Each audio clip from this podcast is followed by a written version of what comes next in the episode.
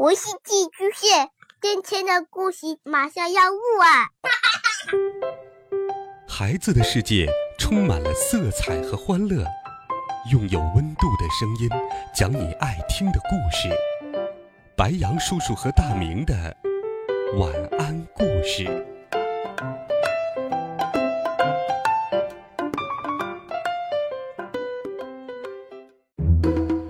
小朋友们、同学们，大家好，欢迎收听白羊叔叔讲故事。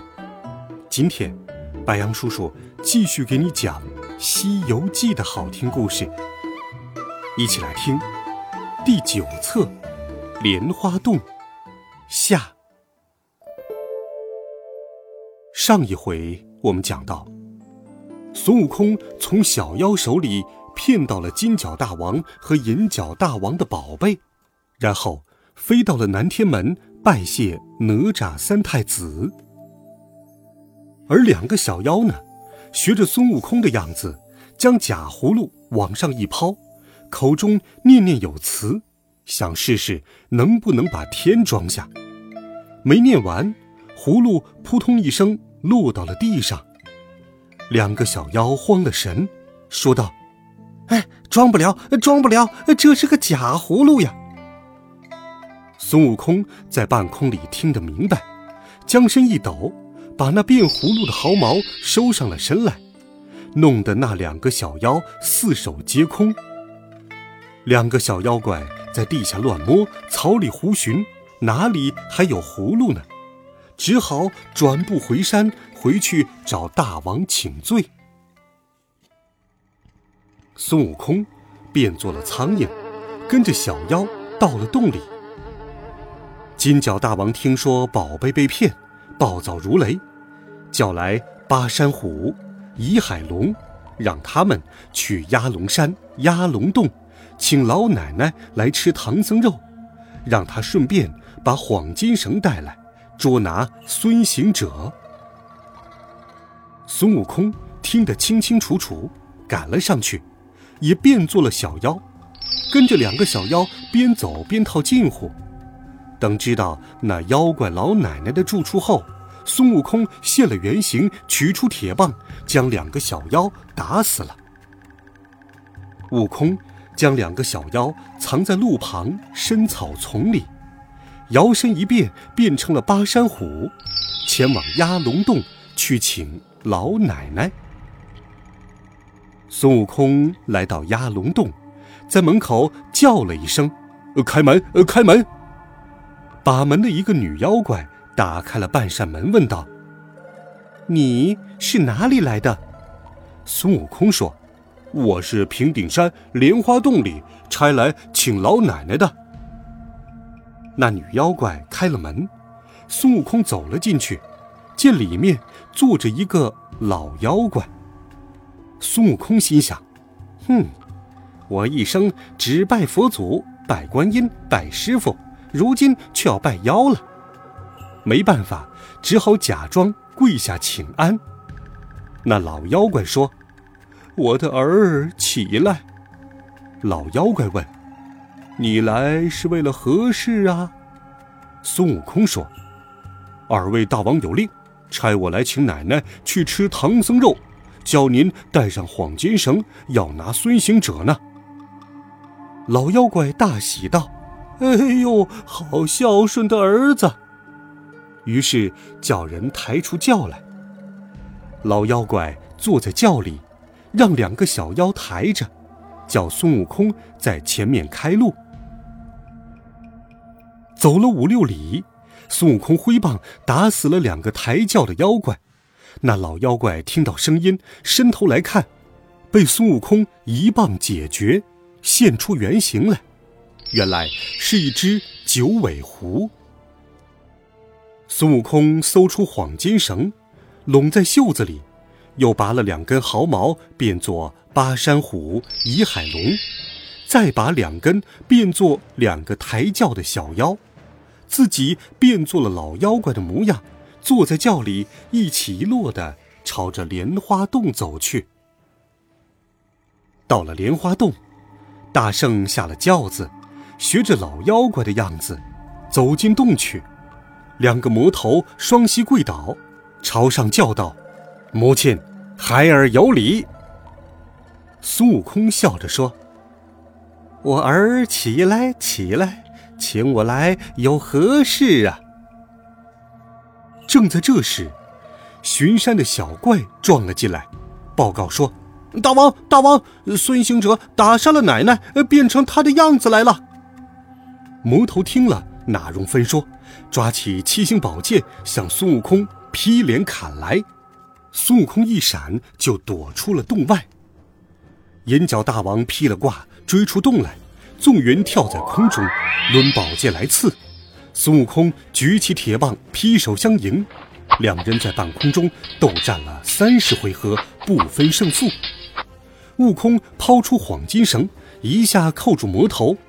银角认出是自家的宝贝，念起了松绳咒，脱了身，夺过绳子向孙悟空抛去，又念动了紧绳咒，紧紧紧，将孙悟空紧紧的捆住。银角从孙悟空身上搜出了红葫芦、玉净瓶，牵着孙悟空带回洞里。金角认出是孙行者，满面欢喜，命人用绳子把悟空捆了。然后和银角一起到后堂里喝酒去了。孙悟空趁前面无人，拔了一根毫毛，变作一个假身，真身却变作一个小妖，又偷偷的从金角大王那里把黄金绳偷了出来，变了一根假的，放回了原处。孙悟空得了宝贝，转身跳出门外，现了原身，高叫。妖怪，我乃者行孙，来为我的兄弟孙行者报仇了。银角大王说道：“者行孙，我不跟你斗，我叫你一声，你敢答应吗？”孙悟空说：“你叫上一千声，我就应你一万声。”银角拿着红葫芦跳在空中，叫声：“者行孙。”孙悟空仗着那是假名。朗声答应着，却嗖的一下被吸到了葫芦里去。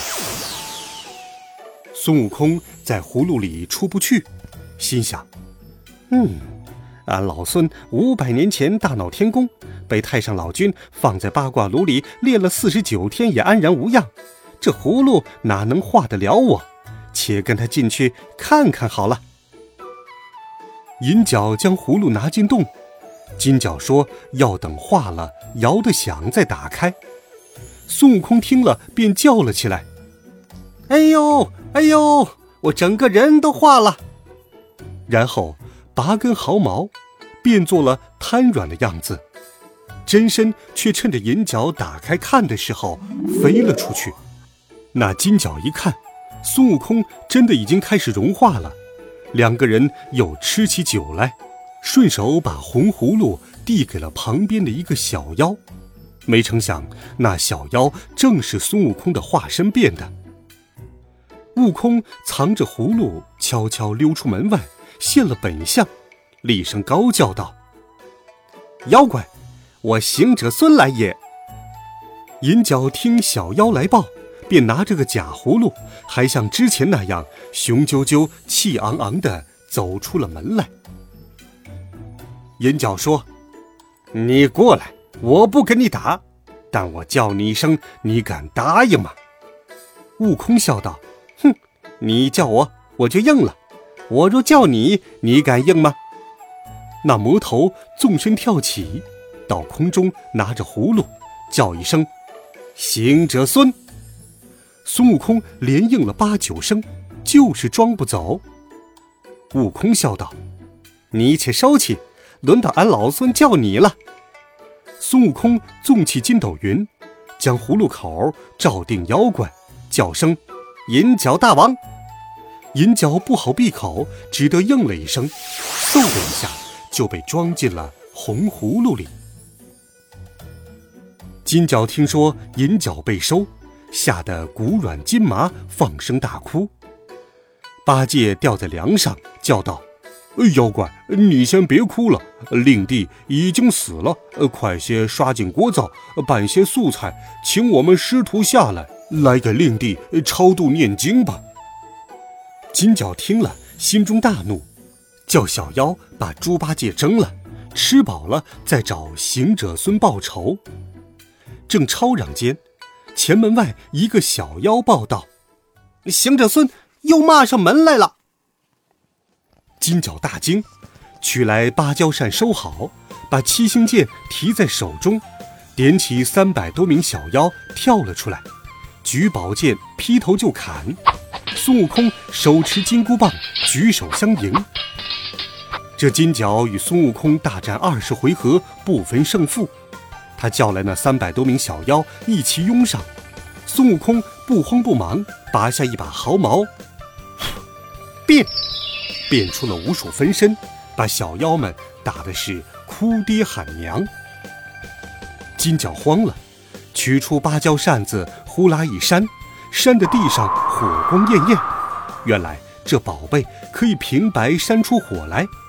金角一连扇了七八下，扇得满山赤焰，烈火飞腾。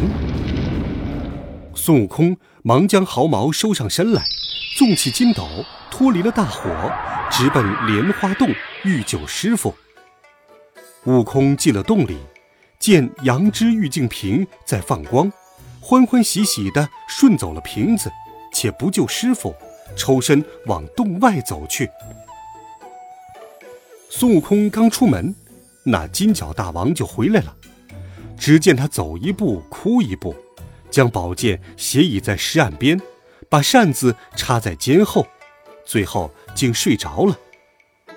孙悟空回到洞里打探，又偷偷的拿走了扇子。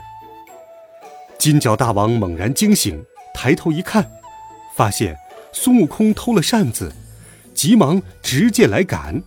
那金角与孙悟空大战了三四十个回合，两人不分胜负。金角大王于是赶往压龙洞。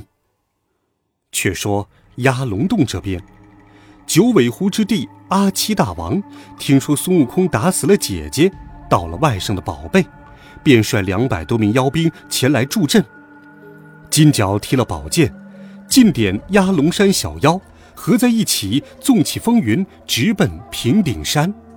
而那边，孙大圣闯进莲花洞，救下了唐僧、猪八戒和沙和尚，四人饱餐一顿，正准备赶路，忽然听见风声，一伙妖兵袭来。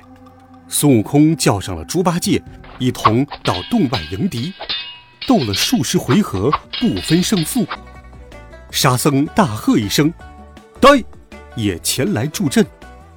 阿七大王见势不妙，回头就走，被八戒一耙打死了。原来又是个狐狸精。金角大王纵云想逃走，孙悟空解下了净瓶，叫声：“金角大王！”这妖怪误应了一声，就被收进了宝贝羊脂玉净瓶中。师徒们收拾妥当，继续赶路。忽见太上老君站在半空，叫孙悟空还他宝贝。老君说：“大圣，葫芦是我用来盛丹的，净瓶是我用来盛水的，宝剑是我用来炼魔的，扇子是我用来扇火的，那绳子是我勒袍的腰带。”那两个妖怪是给我看炉子的金银二童子啊！孙悟空见他这么说，便还了他宝贝。太上老君揭开葫芦与净瓶盖，倒出两股仙气，用手一指，仍化为金银二童子，一并带了回去。师徒四人继续踏上了西行取经的旅途。欲知后事如何，且听下一回。智降失利王。好了，孩子们，如果你喜欢白杨叔叔讲故事，就请把它分享给更多的好朋友。我们明天见，晚安，好梦。